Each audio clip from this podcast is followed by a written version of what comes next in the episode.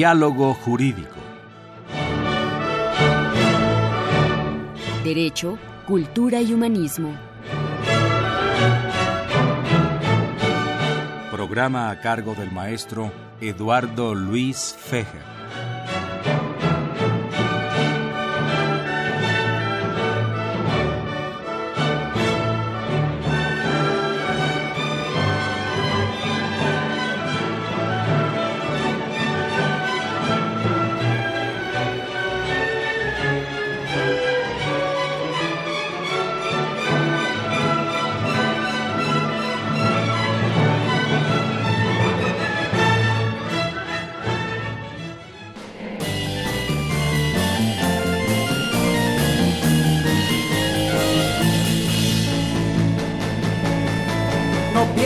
Volver atrás, tu noche no se envolverá, la mente ya no pensará. Y tú me entregarás tu amor. Mi fuego debes encender, mi fuego debes encender, las horas solo serán fuego. Mentira es la humanidad ¿Qué tal amigos? Los saluda Eduardo Luis Fejer en esta emisión de la Facultad de Derecho, Diálogo Jurídico con nuestro lema Derecho, Cultura y Humanismo. Pues un programa de poetas y para aquellos que les guste la poesía y también para los que no les guste, porque seguramente después del programa sí les va a gustar la poesía. Tenemos la presencia de tres poetas. Manuel de Jesús Jiménez Moreno, a quien le damos la bienvenida a los micrófonos de Radio UNAM y al programa de la Facultad de Derecho. Muchas gracias, doctor. Encantado de estar con ustedes en este programa. Ya habías estado anteriormente, hace algún tiempo, ¿verdad? Sí, ya había estado. Me había invitado hace tiempo. Eres poeta y además eres escritor y ensayista mm, muy brillante. Yo te felicito. Gracias, doctor. Tenemos un novel poeta, un joven poeta, Enrique Brito.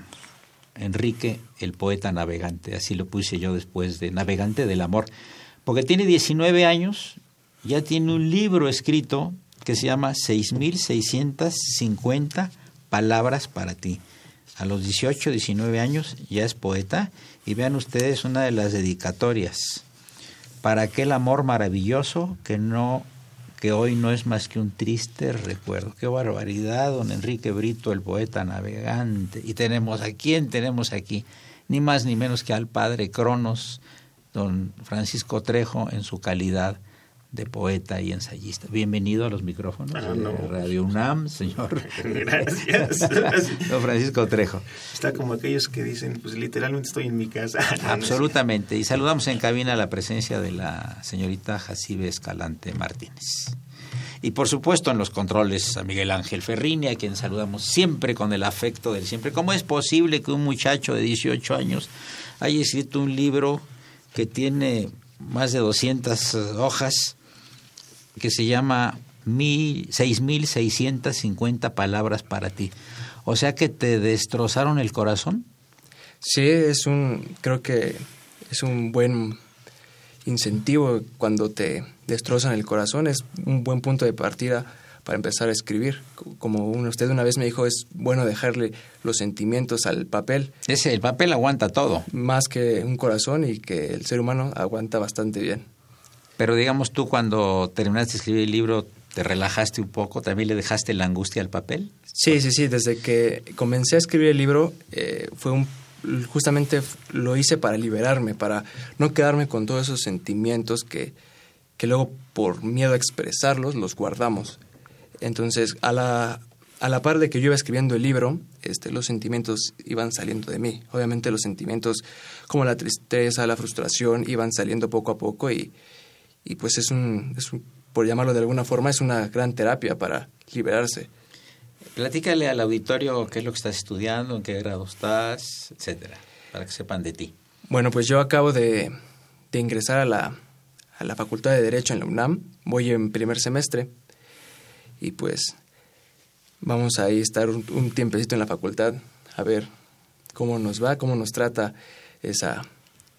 Los va a tratar muy bien porque es eh, una gran facultad, tiene grandes alumnos y grandes maestros. Eh, por ejemplo, usted es un gran profesor. Aquí el que elogia soy yo, así que le pasamos la palabra mejor.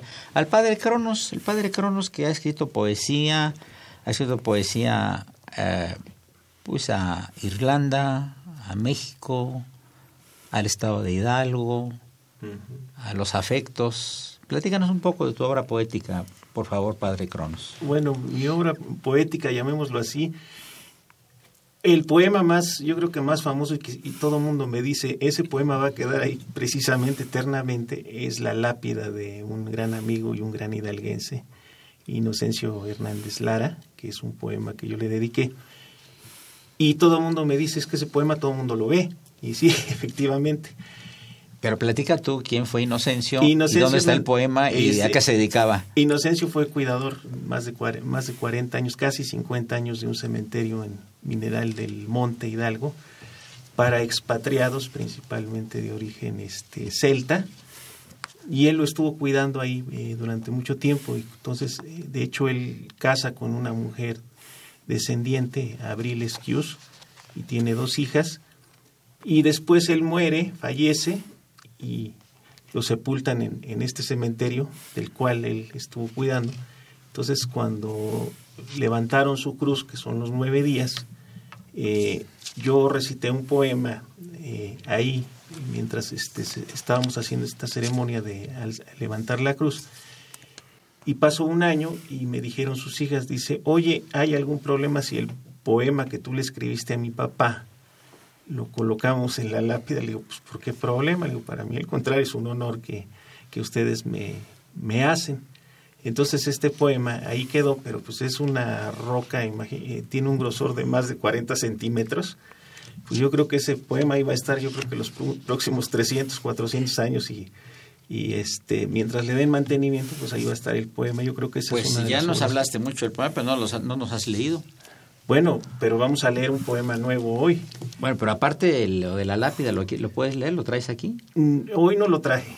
Pero lo recuerdas, más o menos. Más o menos lo, lo recuerdo, que el poema se llama El Eterno Centinela, que es el que da título a, a mi libro en honor a Inocencio. Entonces el, el poema así se llama, el, El Eterno Centinela. Y ya después este, así se le quedó el nombre y ahora todo el mundo le dice el Eterno Centinela y me sorprendió porque ya van dos, tres este, reporteros que dicen, es que aquí ya ni dicen su nombre de él, dice, dicen el eterno centinela y, y qué bueno que ya se le quedó, bueno, es una satisfacción personal. El poema que a mí me gustaría leer hoy se llama El Sol de Moscú. El Sol de Moscú habla sobre una chica rusa que regresa a Moscú, pero que dice que le da miedo regresar, que dice que después de 15 años aquí, dice que, que le da miedo regresar. Y yo le dije a ella, le digo, bueno, ¿por qué te da miedo regresar? Le dije, pues tú hablas el idioma, tienes el pasaporte, tienes todo. Y es rusa. Y es rusa. Digo, ¿por qué te da miedo? Y, y estaba hasta llorando. Dice, es que me da miedo regresar. Y dice, ya tengo mi boleto y todo, pero estaba, estaba llorando. Entonces, este, a mí se me ocurrió escribirle un poema y después se lo, se lo dije a ella. Y dice, mi corazón está dividido entre la Plaza Roja y el Zócalo, el vodka y el tequila, desiertos y estepas, Tchaikovsky y revueltas. Mi alma está en medio de Tlaxcala y el Volga, de taigas y volcanes, noches blancas en verano, días cálidos en el Carmen. Me separa el Atlántico de mi madre y mi familia, de amores y amigos, amantes o simples conocidos, días de escuela y de pinta, de paseos por Churubusco. Extraño el día de la victoria, mediodía en la Plaza Roja, el grito de independencia en el zócalo capitalino, envuelta en un zarape de saltillo. La estación del Metro Hidalgo, en plena hora pico. Largas noches de Moscú en invierno, días largos en Leningrado en verano. A mi madre doy un beso, a mi amado mi, a mi amado mi pasión. Los vientos de cambio y el sol que cubre a Moscú se quedaron con mamá. Muy bonito poema. Vamos a pedirle al poeta Manuel de Jesús Jiménez Moreno que nos lea algún texto suyo, por favor. Muchísimas gracias, doctor. Bueno, solamente quiero hacer un comentario antes. Eh, darle la bienvenida a, a Enrique Enrique Brito, Brito, eh, el poeta navegante. claro, y que te sientas muy eh, contento de que en la facultad hay una tradición muy rica de poetas. Aquí está, tienes uno al lado, el doctor Fejer, pero también en la Facultad de Derecho estuvo Marco Antonio Montes de Oca, estuvo Jaime García Terrés, estuvo Bonifaz Nuño, entonces pareciera que de repente todas las humanidades se vuelcan a filosofía y letras, pero también nosotros, desde las escuelas de jurisprudencia, tú lo sabrás, tenemos una muy rica tradición de poetas y escritores, entonces siéntete cobijado por ella. Muchas gracias y, pues sí, es lo sé, sé que la facultad tiene una gran tradición de poetas y, pues, escritores. escritores, y qué más filósofos. Que, seguir con ese, con ese hilo. Muy bien. Adelante. Bueno, yo les voy a leer un, un fragmento de un poema que se llama El canto de los tres poderes, que justo busca, ya que estamos un poquito explicando los poemas, es la voz de uno de los poderes que nos dice algo. Soy aparte profesor de teoría general del Estado, entonces, este lo escribí cuando era alumno, pero bueno, a ver qué les parece. Soy un pensamiento efervescente en la boca de Julio César, la voz de la espada de Alejandro Magno cuando cortó el nudo y el oráculo gordiano sabía de la tormenta después de muchas tormentas.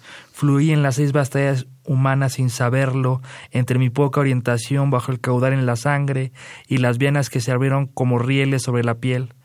Me dolió el poder de mandar como una herida en la frente. Me dije romano porque conocía las tierras altas y bajas. Yo escribí puntos sobre Augusto y Tiberio, adelante de Calígula y de las sábanas de Claudio. Más allá de Trajano con sus pies de Marte caído, sobre los andamios rotos del Rin y las esposas que rezaban, pariendo sus hijos bárbaros con las ramas. Calqué un espejo para una pintura áurea de Isabel I, me dolió el poder como una flecha en el costado, atravesando a las mujeres de Enrique, hermosas pero con la mirada baja. De Inglaterra me dolió el golpe de un escarabajo francés. Luis XIV me dijo me marcho, pero el Estado siempre será y navegó en el terciopelo y entre las plumas de un ruiseñor. El 21 de enero de 1793 recuerdo la cabeza de Luis XVI queriendo decir un Ave María lejos de su cuerpo. Sentí el novenario bajo los reinos por el corazón del delfín de Francia. Su viaje translúcido con el alcohol y las vivas triunfales me agotaron. Pensé que había muerto una y varias veces. Me dolía el poder con, un, con su potro jalando en tres direcciones pero me miré en una chispa perdida de la República cuando se hizo otro filo en la noche por las guillotinas usadas y el poder en mí por poco sale como champán eyaculado. Antes de que el señor Ferrín nos dé el signo de que que pasar a la pausa musical, eh, de los personajes que ahorita relataste, ¿quién, de, de quién harías otra biografía tú? Es el rey que perdió la cabeza, de, Alejandro Magno, del, Gordiano, el Gordiano, de quién, quién, quién, ¿con quién te identificas de los personajes mm. para escribir sobre ellos? Claro, me llama mucho la atención la, la figura de em, Carlos V, eh, el emperador, porque prácticamente fue un hombre poderosísimo, sino que fue el más poderoso de su momento tenía prácticamente el mundo eh, reinando. Y este... Yo decía de mis dominios no se pone el sol. Claro, entonces me llama mucho la atención eh, la figura de ese soberano. Es, de los tiempos de Hernán Cortés, ¿no? Así es. Tuvo las cartas de relación, Así ¿verdad? Es. Sí, sí, sí. Personajazo, ¿no? Sí, claro. Pues amigos, ya el señor Ferrín nos está haciendo la seña de que pasamos al primer corte musical. Les recuerdo que se encuentra Enrique Brito, el poeta navegante, eh, Manuel Jesús Jiménez Moreno y Francisco Trejo, el padre Cronos. Nos acompaña en cabina la señorita Jacibe Escalante Martínez y soy Eduardo Luis Fejer.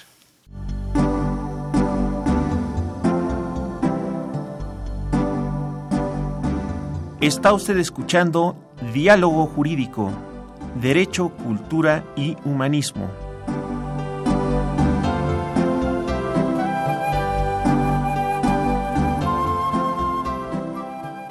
A través del 860 de AM.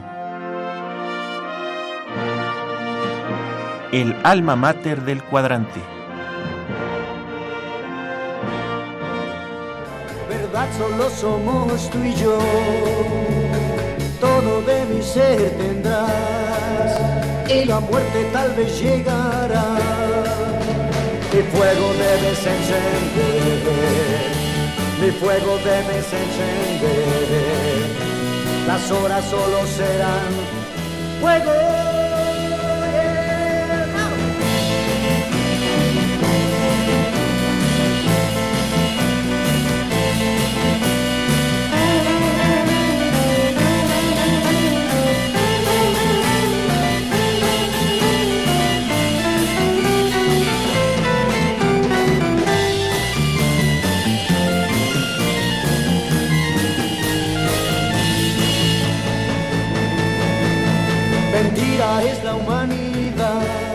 Amigos, hojeando el libro 6650 palabras para ti, estoy viendo un poema que se llama Yo. Es un poema erótico, muy fuerte. A ver qué tan fuerte se oye en la voz del autor, que es Enrique Brito. ¿No es favor de leerlo? Sí, con gusto. Bueno, pues el poema dice más o menos así. Es yo te haré el amor con palabras, cuando mis manos no alcancen a tocarte, cuando nuestros cuerpos estén cansados.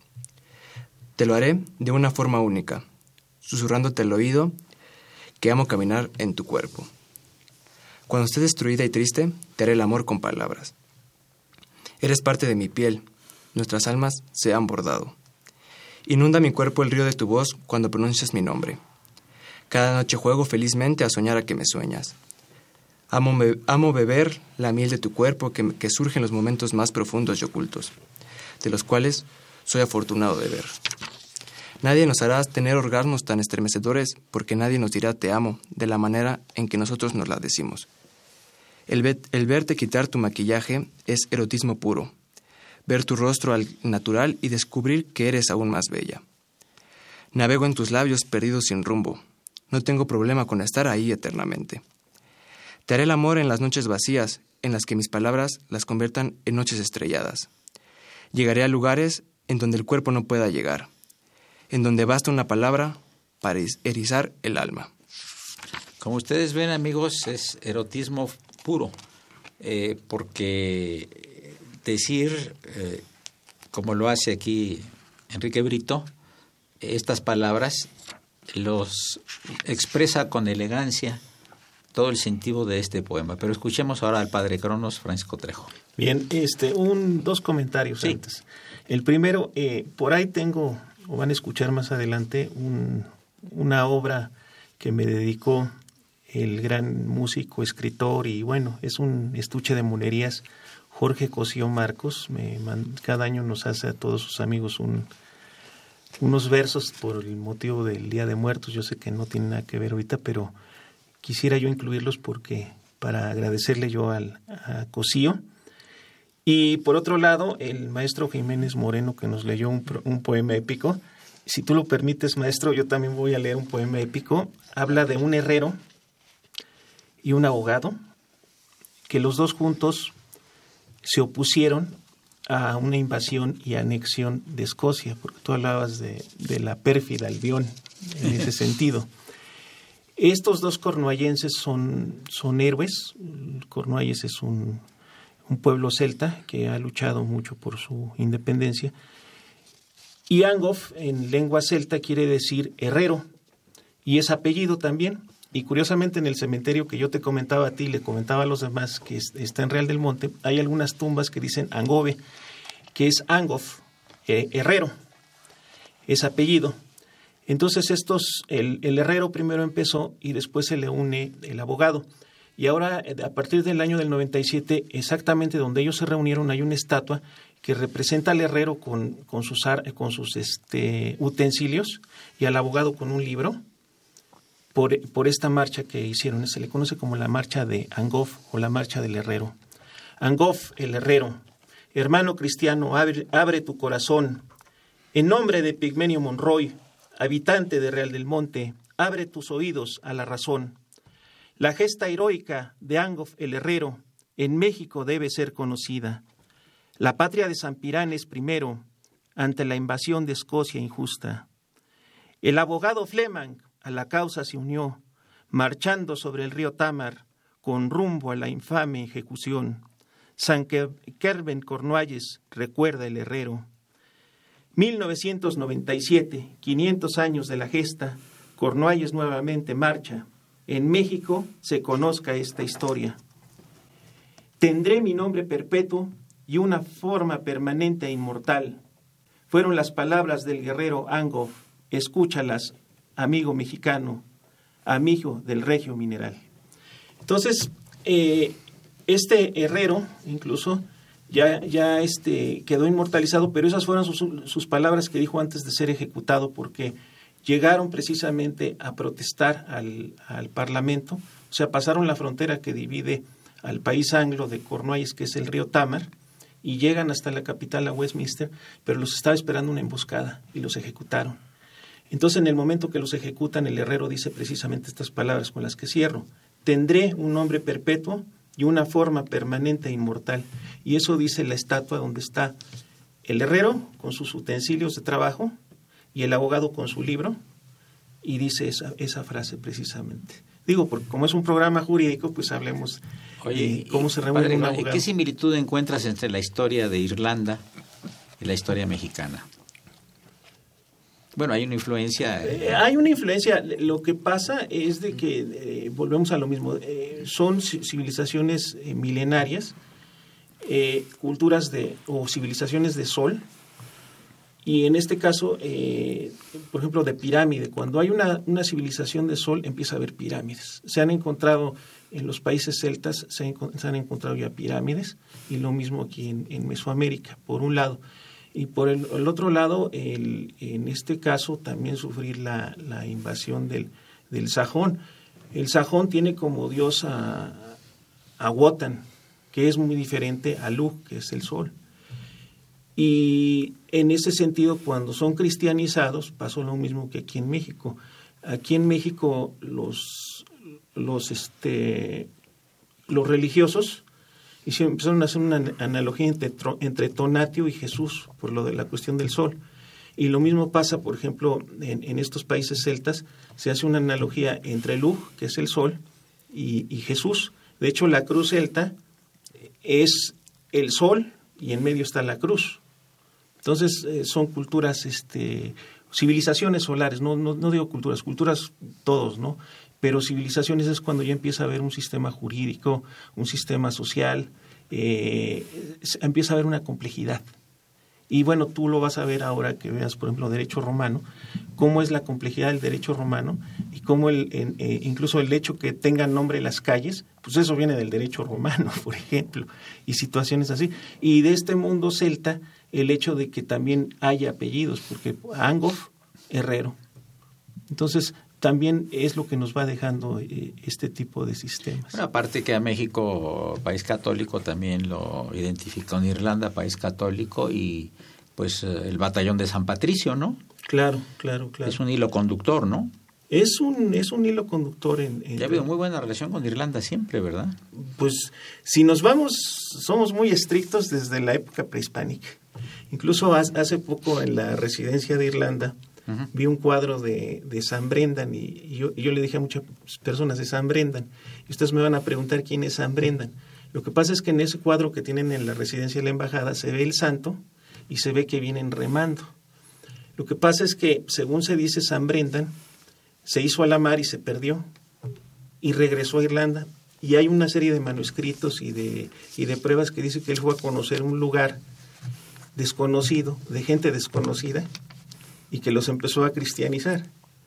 Entonces, cuando tú ves el, mito de Quetzalcoatl, se parece, porque Quetzalcoatl también han encontrado eh, eh, cruces y han encontrado muchas similitudes con, esto. Entonces, San Brendan, hay quienes quieren presumir que, que las relaciones empiezan desde la época prehispánica con este, este santo, que incluso, por ejemplo, si ustedes visitan la, la ciudad de San Francisco en California, hay una iglesia dedicada a San Brendan y afuera de, la iglesia, en, el, lo que podríamos decir especie de atrio, sale representado precisamente con su balsa. Entonces, eh, esa es como la iconografía de San Brendan, representarlo con una balsa. Él, él viajó mucho y decía que había llegado a una tierra este, desconocida, de gente desconocida y hablaba maravillas de ella. Entonces, presumiblemente desde ahí empiezan las relaciones. Vamos a, hablar- a pedirle al poeta Maldo Jesús Jiménez Moreno que nos lea también algún texto, por favor. Gracias, doctor. A mí me gustaría, ya que estamos eh, con poemas amorosos, líricos, leerles no un poema de mi autoría, sino de Roque Dalton, que quiero decirte que este poema lo escribe cuando él es estudiante de Derecho en la Universidad de San Salvador y lo publica ya en México en el 61. Cuando llega exiliado, lo publica eh, Ventana del Rostro, se, se llama el libro. Este, eh, se presume, yo he estado estudiando, me parece que este poema lo escribe en el 53. Se llama Poems in Law to Lisa, que es una paráfrasis de Poems in Love pero en lugar de in love es in law. Y vas a ver por qué. Te voy a leer el primer poema. Lisa, desde que te amo, odio a mi profesor de Derecho Civil.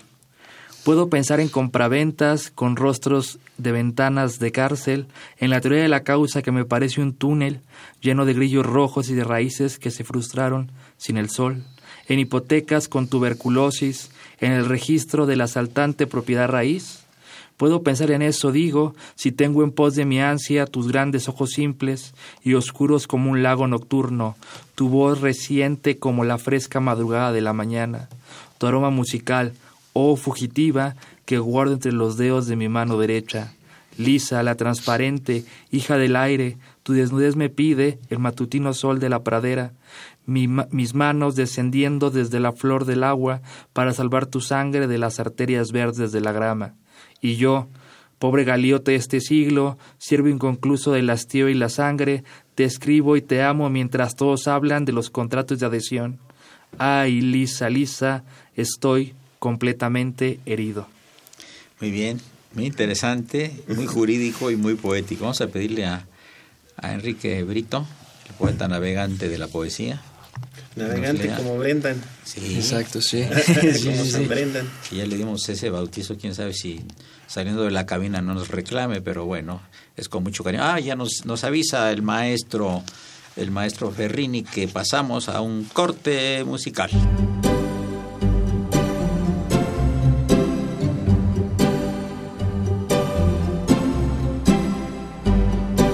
Andaba la Catrina, deprisa y muy campante.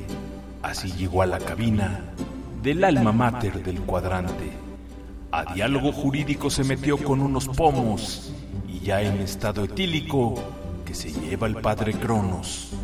Es la ley de la vida, dura lex, sed lex. Se nos Franz Trejo, era cuate, ya ni pex.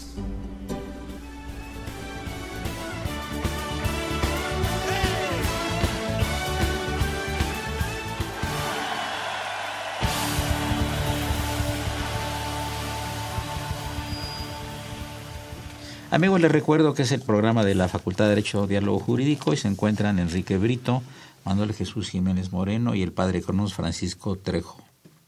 El padre Cronos, repito, y en cabina invitada Yacibe Escalante Martínez. Poema a cargo de Enrique Brito. ¿Cómo se llama el poema? Este poema se llama Espero dolerte. Espero dolerte. Espero dolerte. Sí, ay, ay, ay, Sí, un poco nos- fuerte. que nos espera a la pobre dama que le espera.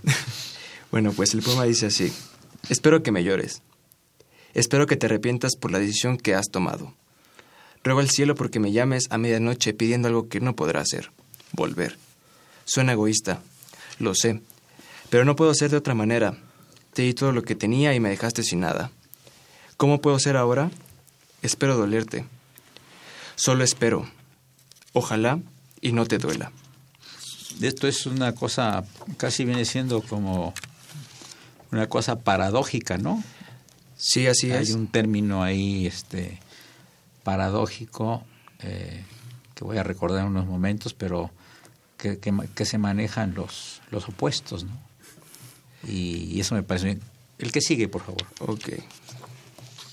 Este, este pequeño poema se llama Sueños de Otoño y dice, Nunca percibimos cuando inicia el otoño hasta que las hojas de los árboles comienzan a caer. No me di cuenta cuando inició el fin de nuestro amor hasta que vi caer las hojas de nuestro árbol llamado futuro. El, el, el término es el oximorón, que dice te amo pero te odio. O qué frío está el calor. Sí, son con- De alguna manera, entonces, en, en- en este poema quieres que le duela, pero al final no quieres que le duela, ¿verdad? Más, sí, sí, sí, más que nada es espero que te duela por lo que estoy sintiendo, pero no quiero que te duela porque te amo todavía. Que es un acto de generosidad de tu parte, de generosidad poética. El que sigue, por favor. Ok. Esta, este poema lleva como título una, una fecha que es muy importante, que es 18 de octubre eh, del 2018. Bueno, me gustaría explicar rápidamente por qué esta, esta fecha. Eh, esta, el 18 de octubre es el cumpleaños de mi madre, entonces quise darle como un pequeño agradecimiento, homenaje por todo el apoyo que, que me dio en este sueño que fue escribir el libro.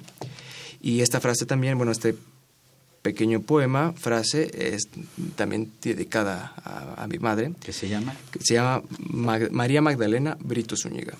Adelante. Y dice, la perfección no se mide con el parámetro de la belleza, sino con el de la autenticidad. Muy bien. Otro más. Ok. Uno de los que a ti te lleguen muy fuerte. Este... Mientras eh, buscas el poema, le pedimos al padre Cronos que continúe. Sí, este, un, un, poema, de, un poema, una pregunta, pero a ver si luego me la contesta el maestro Jiménez. Hace rato que leías, hablabas de Roque Dalton. Es que Dalton, eh, hablábamos de Irlanda, es un apellido muy, muy irlandés. Incluso tuve hace tiempo un amigo, ya no supe del Juan de Dios Dalton, allá en Monterrey. Y de hecho, hablaba el maestro del batallón de San Patricio, el segundo de a bordo después del capitán O'Reilly era Patricio Patrick Dalton. Entonces, por eso me llamó también la atención. Digo, cómo se van conjuntando los temas, pero él es un poeta este salvadoreño. Sí, de hecho, su papá eh, fue norteamericano, al parecer sí descendiente de irlandeses. y no de Roque Dalton. De Roque Dalton, exacto. Era guerrillero, ¿verdad? Fue guerrillero, pero lo interesante es que todos se quedan con el Roque Dalton guerrillero. Pero pocos saben que estudió Derecho. No, y, poco, y, pocos saben que es poeta. Y que es poeta también, claro. Poeta, sí, ya hay más o menos personas que sí conocen. Quizás la parte que no se conoce tanto es su historia y ah, él realmente es reconocido por su padre ya no tan adulto, pero sí, por ejemplo, en la primaria porque lo que he investigado en las biografías es que en la primaria él todavía es registrado como Roque García y algo más. Ya es posteriormente cuando su padre lo reconoce y le ayuda una beca y también estudia con los jesuitas. Se va para Chile a estudiar. Después regresa a El Salvador. Estuvo en México, ¿no? Estuvo en México, Exiliado, sí. ¿no? En los, en, llega en el 60-61 y está acá, se involucra con la intelectualidad, con los escritores. Después tiene un periodo en Cuba eh, y finalmente pues es asesinado. Es asesinado por su, por su activismo y justo hay muchas teorías ahí sobre quién mató a Roque Dalton. En la República del Salvador, Sí, claro, es todo un tópico de la literatura latinoamericana. Y, perdón, y hay otro Dalton que le da nombre al hecho de que ves un color en, vez de otro, el, daltonismo. Seguramente es otro un médico que, que, investigó eso, seguramente. Sí, claro. Bueno, estoy diciendo los Dalton que yo conozco. Y, y, el, y el amigo este que estaba en, Monterrey, todo el mundo le decía, le decían Juan de Dios o le decían Dalton y, cuando falleció un primo mío, él dio unas palabras muy buenas antes de que lo sepultaran. Pero bueno, esa es otra historia. y hablando de, de, gente de, digamos que en la diáspora, porque él era parte de la diáspora, Iván Portela. Eh, quiero dedicar... Diáspora cubana. Diáspora cubana, Hay que explicarlo, ¿no? ¿Qué es diáspora para Diáspora es cuando, por ejemplo... Es dispersión. Es dispersión. Y, y, este, y muchas veces están los descendientes o... Sí, o sea, sales de un país y los nacionales de un país están dispersos por el mundo. Es una diáspora. Sí, sí, por ejemplo, los mexicoamericanos pues son una diáspora. Una diáspora. Pero yo hablaba de, de, Iván como de la diáspora celta, porque finalmente su, su apellido, él era de, ascendencia gallega, pero los Portolón ah, eh, poblaron la parte sur, sur, de Irlanda. Y, pero también él era descendiente de un insurgente, fíjate qué curioso, por el Bonachea, porque él era Iván Portela Bonachea, de, uno, de, de Ramón Leocadio Bonachea, uno de los insurgentes de Cuba. Entonces, cuando fallece Iván, le escribí dos poemas, pero escogí este hoy porque es el menos peor, como dijera. No, vamos a escuchar los dos. Bueno, dice, mi nombre es leyenda. Cuando mi carne y huesos en la pira sean consumidos, cual brasas del Gehenna y mis muelas hirientes por un grueso molino en gris polvo se transformen, cual, ave mi ánima será libre. Polvo soy cual cruz en tu frente, marcando el inicio de Cuaresma, polvo en el fondo del mar celta, entre Cornualles y Erín. Fui carne, huesos y sangre, hoy soy gris polvo. La materia se transforma, mi lírica será conocida. Nací para ser póstumo, hoy mi cuerpo es ceniza y mi nombre ya es leyenda. Soy Philip de dos islas, de un lago en el Anáhuac, entre celtas y aztecas, vascos y asturianos. Soy gesta como Ramón, el insurgente Leocadio Bonachea, o como el milesio portolón que pobló la verde Erín. Oh, Danny Boy suena en la gaita, retumba el bodran, sublime canción, hoy mi nombre ya es leyenda. Qué bonito. Oye, menciona la palabra Geena, ¿no? Geena. Que viene siendo el infierno. Sí, porque en, en la, en, la, El, en el nuevo... el submundo, ¿verdad? Sí, es que en el nuevo... Inframundo. Sí, en el Nuevo Testamento Sí. Jesús eh, dice... En el antiguo también está. En el, en el Antiguo también. Entonces dice, id malditos alguena, dice, dice Jesús. Pero dicen que en el mundo este, árabe, en- el, perdón, en el mundo hebreo o en el mundo judío, decían que también Guena era un lugar donde incineraban a la gente que no era, no era pura o no era digna de, de, la religión. O sea, alguien que había muerto en pecado mortal, lo incineraban y lo aventan- aventaban ahí al, al Gehenna. Entonces dicen es una que- parte de Jerusalén. ¿eh? Sí, Yo sí, la sí. conozco, sí. Sí, sí, sí, por eso le hago Muy- alusión a muy- usted. muy maestro. interesante, sí. Entonces, eh, cuando se hace este, hermenéutica cristiana, muchas veces dicen que Jesús no tanto se refiere a un, a un infierno, sino mandar a la impureza a la gente, porque generalmente los israelitas no tienen eh, la costumbre de incinerar los cuerpos. Eso únicamente lo hacen con alguien que, o, en esa época, con alguien que consideraban impuro o que estaba en pecado mortal. El Genes, entonces, en tu poema es una metáfora, indudablemente. Es una metáfora porque Claro. porque este yo me imagino a Iván que lo están cuando lo están incinerando a mí y este a mí me vino esa idea porque él decía que él quería que sus- que incineraran su cuerpo y que sus cenizas las aventaran al- precisamente al, al mar, al mar Celta no sé si si Alejandro su hijo quiera cumplir esa voluntad o, o qué quiera hacer Pero ya que estamos hablando de Iván Portela, ¿por qué no platicas un poco de él a nuestro auditorio, ya que le dedicas tantos poemas y que fue un tipazo en todos sentidos? Muchas veces este, invitado aquí al programa de, de Radio UNAM, de la Facultad de Derecho. Pues fue, eh, fue un, un gran poeta, o es un gran poeta, eh, porque es, yo creo que de los pocos poetas que escriben sobre temas celtas en, en español, Ajá.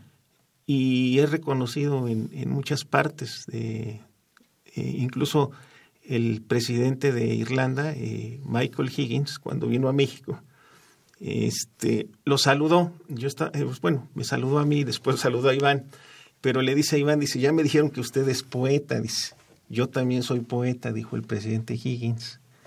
Dice, ya a ver si me hace favor de mandarme sus poemas. Entonces, este, ese yo creo que es un gran elogio viniendo de, de un primer mandatario de, de, un, de una nación. Claro. Eh, e Iván también, este, pues escribió, escribió muchos temas, pero tuvo un leitmotiv, tuvo una, una musa que fue Teresa Cody, con una mujer con la que según él, o bueno, él platicaba que iba a casarse y no se consumó. Irlandesa. Ajá. Y entonces él sigue escribiendo. Pero un día le preguntamos, y, y siempre se le preguntó que qué quería él hacer cuando, si le encontraba, que pues que tuviera, que pensara que... La a lo buscó como 60 años, ¿eh? Se prometieron amor, ella en Irlanda, él en México, se conoció en Irlanda, él regresó por ella y jamás apareció ni en cementerios, ni en cruces rojas ni verdes, en ningún lado. Se esfumó Teresa Cody. Y toda su obra poética de, de este maravilloso poeta y maravilloso ser humano que fue Iván Portela, está dedicado a, a Teresa Cody. Imagínate esa jovencita de pelo rojo y de ojos azules que conoció en los años 70, 80, en, en el año 2000, 2019, encontrársela, pues el tiempo pasa, ¿verdad?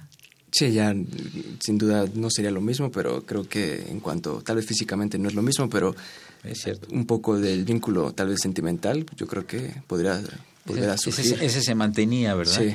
Es como un amigo mío que tuvo una novia en París y que eh, no tuvo este eh, la precaución de tomar el teléfono hace muchos años, ¿no? Y, y, pues no tenían el teléfono uno del otro, pero se encontraban en el metro, nada más que él iba de un lado del metro y él de otro lado, entonces no hubo manera de encontrarse nunca. No hubo manera, ni Para por que- apellidos ni por Para nada. que se den una idea, una idea, el metro de París es como, como la estación Allende del metro aquí, que no puedes cambiarte de andén por dentro, tienes que salir al exterior. Y así le pasó en París. Nada más veía a la, a la prenda más, se veían y saludaban, pero no había manera de... Porque y- creo que, perdón, eh, a mí también... esta- es un maestro de la facultad Sí, sí, que yo le lo sé, pasó, y a mí no vamos a dar el nombre. No, no, no vamos a dar el nombre, pero, pero a mí también me, me lo contó es- eso, porque estábamos los dos presentes, que dice que le dice, si hicieron la seña te espero ahí arriba. Por, por eso hago la aclaración que es como la estación Allende, que no te puedes cambiar por dentro, tienes que salir. Salen a la, a la, a la superficie y él estuvo esperando y cuál, no había nada, ¿no? Se quedó, se quedó Eso le, sí, ese le sí, puede sí. ser un poema de lo que nunca se pudo, ¿verdad? Exacto, lo que a ver, léenos algo, por favor. Este, bueno, les voy a leer este, este pequeño poema que lleva por título Lo sabrás. Lo sabrás cuando los poros de tu piel no transpiren más mi nombre, cuando sientas que el universo es demasiado pequeño para compartirlo con la soledad, cuando te ahogues en el vacío. Lo sabrás cuando la oscuridad de la noche sea tu única compañía, cuando tus labios estén confundidos por no saber si querer besarme o decir regresa. Y cuando todo esto haya pasado, sabrás que te amé con mi alma. Bien, ahora le pedimos al poeta Manuel de Jesús Jiménez Moreno que nos lea. un poema.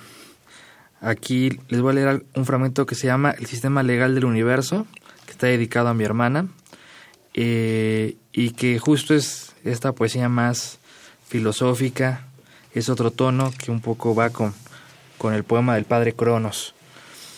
La tormenta de Dios hizo una llanura de nieve, nada queda en la claridad salvo su ley que aún no rezamos. El mundo luce a partir de una bobina con estrellas alrededor de nuestros ojos, y las leyes se escriben, los cuadros oscuros, donde se halla cada criatura viva, cada surcido a destiempo, que serán después los jardines censurados en los códigos mundiales, porque el soporte de toda vida ocurre en las raíces secas de una norma, porque la tierra donde nos sepultan no es un camposanto, sino una piedra mosaica de gusanos y ley, porque nosotros florecimos ajenos desde una cláusula penal adentro de los nombres. No será mi nombre una no- norma apagada, no será mi cuerpo un código pudriéndose desde el forro hasta las hojas, no seré yo la letra muerta de una ley que nadie cumple. Este, este libro de Muy bueno. este, 6.650 palabras para ti. Explícanos el título, Enrique. Eh, pues el, ¿Es el número de palabras que tiene este libro? eh, son un poquito más, de hecho, este, pero cuando yo fue el, bueno, el día que yo terminé de escribirlo, este, pues sí, sí eran 6.650 palabras, pero después pues pasa por procesos de, de corrección, edición. de edición, exacto, y se fueron agregando más palabras, entonces no tengo ahorita el número exacto de palabras, pues son un poquito más, pero este, no sabía qué título exactamente ponerle, y, y dije, pues, creo que pues me pareció un título curioso, tal vez un poco largo tal, por los tantos números, pero qué más que decirle todas las palabras que... Me parece muy afortunado. ¿Puedes leer este? ¿Cuántas noches tendré que orar? Pero ya me dice el maestro Ferrini que será después de este corte musical.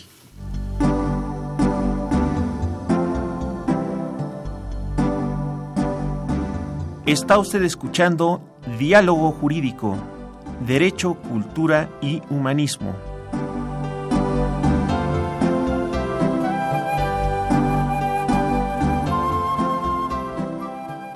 A través del 860 de AM. El alma mater del cuadrante.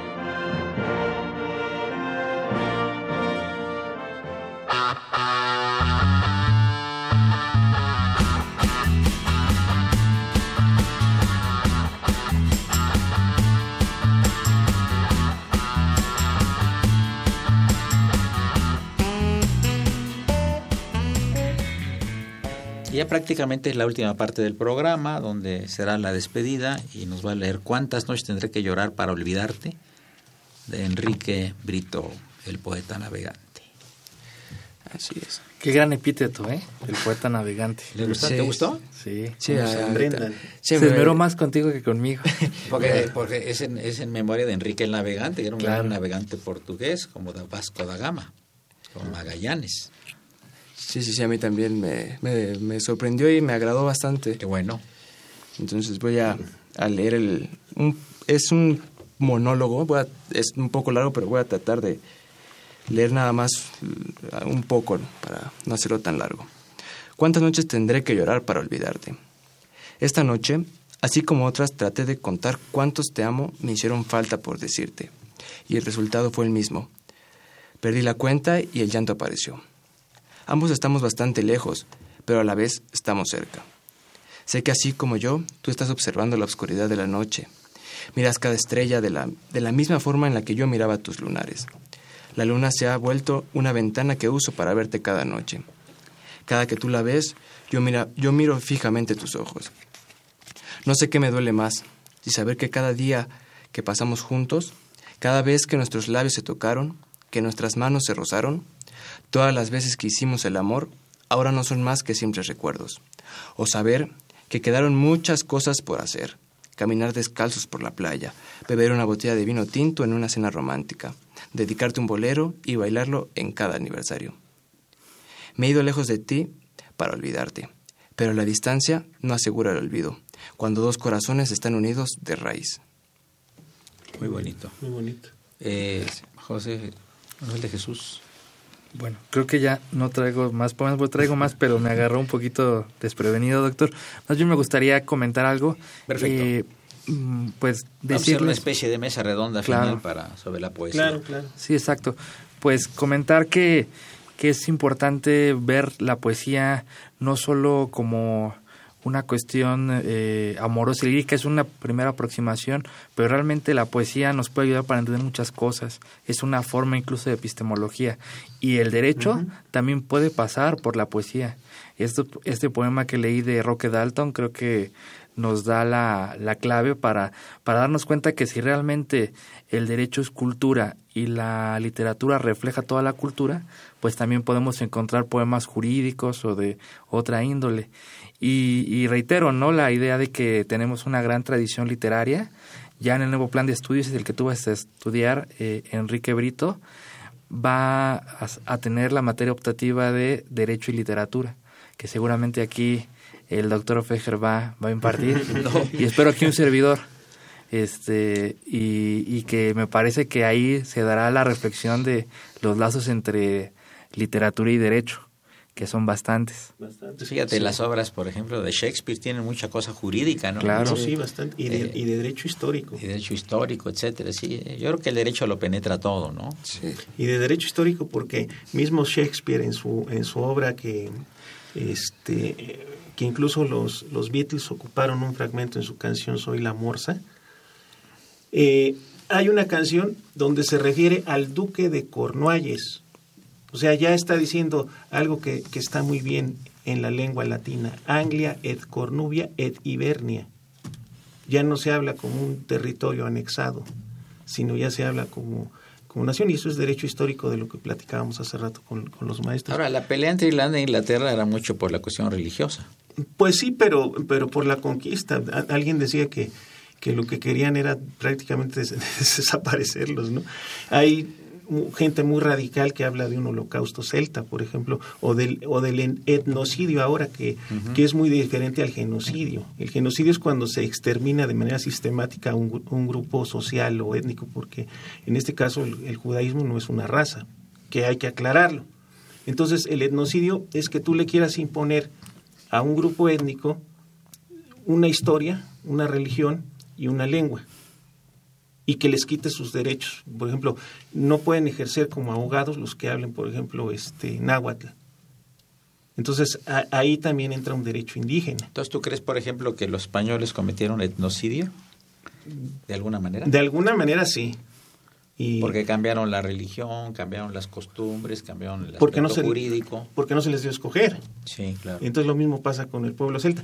Entonces ahora están manejando, antes decían el genocidio celta, ahora ya los nuevos autores están manejando el etnocidio, que es muy diferente a, Claro. a genocidio. Porque es la exterminación de la cultura, no exterminación de las personas. Exactamente. Y la obra de Shakespeare, que la tomaron los Beatles para su canción Soy la Morsa, y donde se le da el gra- ya de- de- a Cornualles el grado de nación, es el Rey Lear. Esa es muy, muy recomendable, es- esa obra, pues es obra de teatro. Prácticamente, y este, y hablamos este de Tirnanoc y hablamos de, de muchas cosas. Tirnanoc. Hace poco vino un, un folclorista. es muy Sí. interesante. Hace poco vino un fo- folclorista a México y ofreció un concierto y todo ahí en la, en la Embajada de Irlanda, Charlie O'Brien, y dice, a ver, dice, yo creo que todos saben qué es Tirnanoc, y la mayoría de los que estábamos sabíamos de qué se hablaba de Tirnanoc. Tirnanoc es la especie del más allá en, en, en este- mundo celta. en el mundo celta. Entonces se habla de Ocean que salió a bordo de un corcel blanco. Y tenemos una amiga, eh, eh, Iván y yo en común, que en la sala de su casa tiene un caballo blanco en escala 1-1, pero lo tiene en el jardín. Se llama Griselda, ella vive cerca, para variar, ¿eh? de la iglesia de San Patricio que tenemos aquí en México. Entonces hay veces que saliendo de la iglesia vamos a su casa. Y siempre decía Iván, dice, es que ese es el corcel de Ocean. Entonces yo quise escribirle un poema porque yo me imaginaba a Iván que él iba cabalgando hacia Tirnanoc porque decía que él quería regresar, porque Tirnanoc es el más allá donde no existe la materia, el espacio, el tiempo. Mictlán. Exactamente. Ese es el poema que salió muy mal, pero dice el maestro, de todos modos, este es el poema malo. ¿por, por qué te calificas de antemano? Deja que el público sea el que califique. Dice, cabalgando en un blanco corcel, Iván Ocean, poeta de dos islas, apresta tu pluma como firme cincel, creando versos a Niam, tu amada, ca- cabalga Filit antillano, fuera de espacio y materia, bardo, bardo quien decidió ser mexicano, fuera del campo de energía, este día te liberas de tu peor enemigo, dejando triste a tu querido Alejandro y a todos los que somos tus amigos. Cabalga entre laureles y flores, hoy por fin se van tus dolores, naciendo tu gloria inmortal. Pues es un poema muy bonito, ¿no? Absolutamente. Ahora, este, yo le decía aquí a Enrique Brito, el poeta navegante, joven de 19 años, que tiene que leer mucha poesía. Así como los pintores tienen que ir mucho a museos para ver cuadros, ¿verdad? Los arquitectos visitar construcciones, los ingenieros, etcétera, porque algo se te va a pegar de eso. Y a lo mejor el sentido que le das a tu, a tu poesía ahorita que es en tu edad, en tu momento y en tu circunstancia, a lo mejor va a variar. A ver, a lo mejor la haces más, más poética, la haces menos reflexiva, menos reflexiva, eh, más conceptual, etcétera, etcétera. Lo importante es escribir y que, sí, y que tus sentimientos los deposites en una hoja de papel. Lo demás se da por añadidura, ¿no? Creo que la poesía es el perfume del, del alma, pero mm, cuando me han pedido a mí que yo la describa, pues es, es muy difícil, es como una mariposa que no puedes alcanzar, ¿no? Definir la poesía es, es algo muy diferente, sí. sí, yo, voy a, pero nos- yo voy a dar mi concepto y tiene que ver con el concepto aquí de- del maestro, este, del maestro Jiménez, Jiménez Moreno. Me decía Guillermo Briseño, músico y compositor y poeta. Ayer, curiosamente, ayer estaba viendo un video de él donde lo están entrevistando sobre el- su actividad como músico. Me dice, yo también soy poeta y ha publicado varios libros de poesía. Y una vez, precisamente estando en su casa, me, dio una definición de poesía. Dice, poesía, tiene que ver con tu concepto, maestro Jiménez, poesía es la jardinería del pensamiento. Ese es el em, y el concepto que da Guillermo Briseño propio de poesía me parece muy bien porque tú por ahí nos hablabas que la hermenéutica y, y mu- muchas situaciones y sí efectivamente eh, simplemente los textos bíblicos no los veamos tanto como libros religiosos sino como libros de sabiduría Claro. Son libros sapiensales y, y vemos ahí que también está la literatura. Se puede leer la, literatura. la Biblia en clave literaria, grandes poemas como El Cantar de los Cantares. Es un poema extraordinario. Digo, haciendo a un lado la fe o la doctrina, uno puede leerlo como un poema y es extraordinario. Sí, y, y, y es, es una manera mu- muy, bonita y muy elegante de dar enseñanzas. Entonces, finalmente, eso lo vas teniendo, pero, o sea, si tú vienes y me dices, es que la, por ejemplo, hace rato me hablabas de, la letra muerta y tal, tal, si me, ya me duermo, le cambio de estación. Pero si lo haces con un poema, yo creo que eso nos llega mucho a la parte emocional. También el poema de la amistad entre David y Jonathan, ¿no? También es muy, Claro. también está en los, en los textos antiguos, ¿no? Claro. Sí, es muy interesante. Pero yo creo que ya aquí el señor Ferrini ya nos está haciendo la señal de que hemos llegado a la parte final de este programa. Yo le agradezco y felicito mucho a Enrique Pito, el poeta navegante, por esta aportación que nos trajo, eh, y es una oleada de, de frescura en, eh, en, este mundo tan complejo. La poesía nos ayuda a sentir, nos ayuda a pensar, nos ayuda a meditar. Te felicito muy cordialmente. Muchas gracias y al contrario, gracias a usted por la gran invitación y este, este espacio que me ha brindado. Muchas gracias. Manuel Jesús Jiménez Moreno, me, me, une una gran amistad y admiración a su persona y a su obra. Muchas gracias por tu presencia y los comentarios. Al contrario, la admiración es de mi parte y encantadísimo estar en nueva cuenta en este programa que creo que es un referente de la cultura jurídica en el país. Muchas gracias. Y agradecerle al, a, al padre Crono, don Francisco Trejo, eh, su presencia y comentarios. Gracias. Que los tenemos cada lunes, afortunadamente. Vámonos. Y desde luego a Miguel Ángel Ferrine, que estuvo en la cabina de controles, y saludar cordialmente a nuestra invitada de honor el día de hoy en cabina, Yacibe Escalante Martínez. Soy Eduardo Luis Fejer, la mejor de las tardes. Continúo en esto Radio UNAM. Muchas gracias.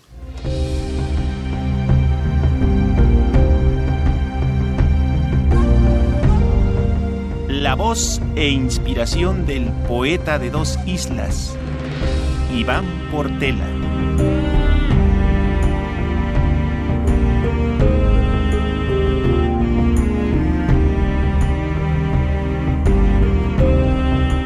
Teresa Cudi, ¿acaso tal vez fue el ángel propuesto por Dios para ser guía de un alma atribulada?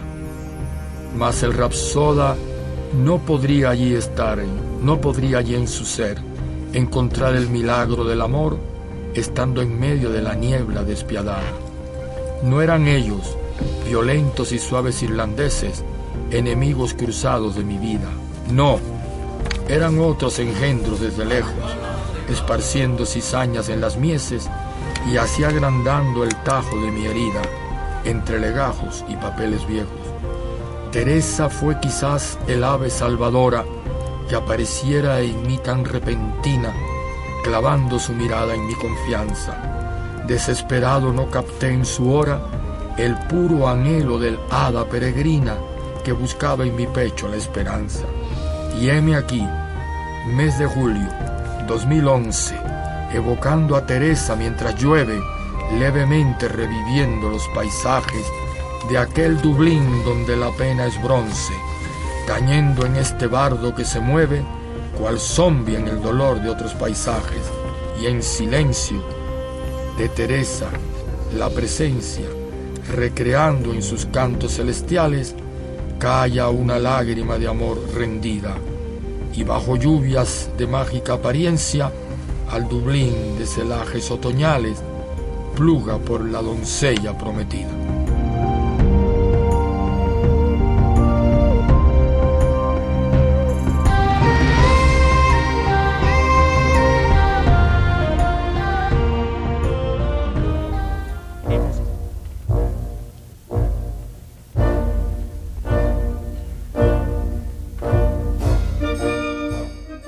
Diálogo Jurídico fue una coproducción de Radio UNAM y la Facultad de Derecho.